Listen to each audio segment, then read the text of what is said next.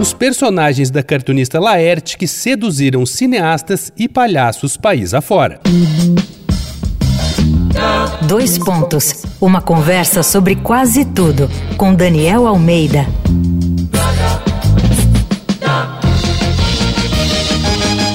Esse é mais um episódio da série Sem Tanga Nem Capa, aqui do Dois Pontos, em que o papo são quadrinhos, mas quadrinhos que não são da Marvel nem da DC a gente vai falar de uma das mais importantes cartunistas do país, a genial Laerte Coutinho.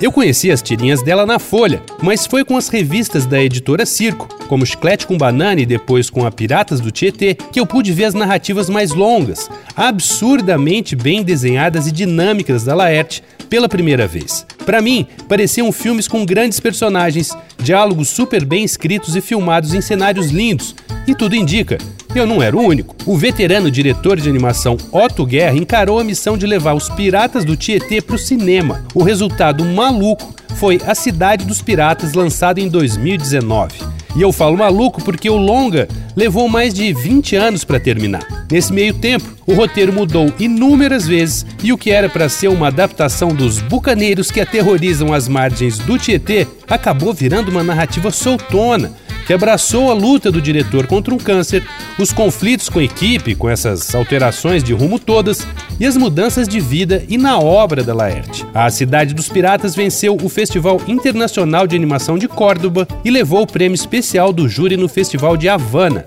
Para quem ficou curioso, vi que dá para alugar no Google Play. Mas os piratas não foram as únicas criações da Laerte a pularem do papel. Os sensacionais Os Palhaços Mudos também ganharam movimento. Primeiro nos palcos, com a companhia La Mínima, dos impagáveis palhaços Fernando Sampaio e Domingos Montagnier. Na história, três palhaços são perseguidos por uma seita que quer acabar com a raça deles. A razão? O simples fato de serem palhaços. A irreverência, a zombaria, o poder imaginativo e o humor dos palhaços representavam uma ameaça moral conservadora de uma sociedade intolerante. Dá para assistir a vários trechos da peça no YouTube. Em 2012, a história virou um curta de mesmo nome, de novo com a turma da La Mínima, dirigido por Juliano Lucas. Vai lá no arroba Danico Illustration e dá uma olhada nas ilustrações inspiradas na série Sem Tanga Nem Capa. Eu sou Daniel Almeida, dois pontos, até a próxima. Você ouviu Dois Pontos, uma conversa sobre quase tudo com Daniel Almeida.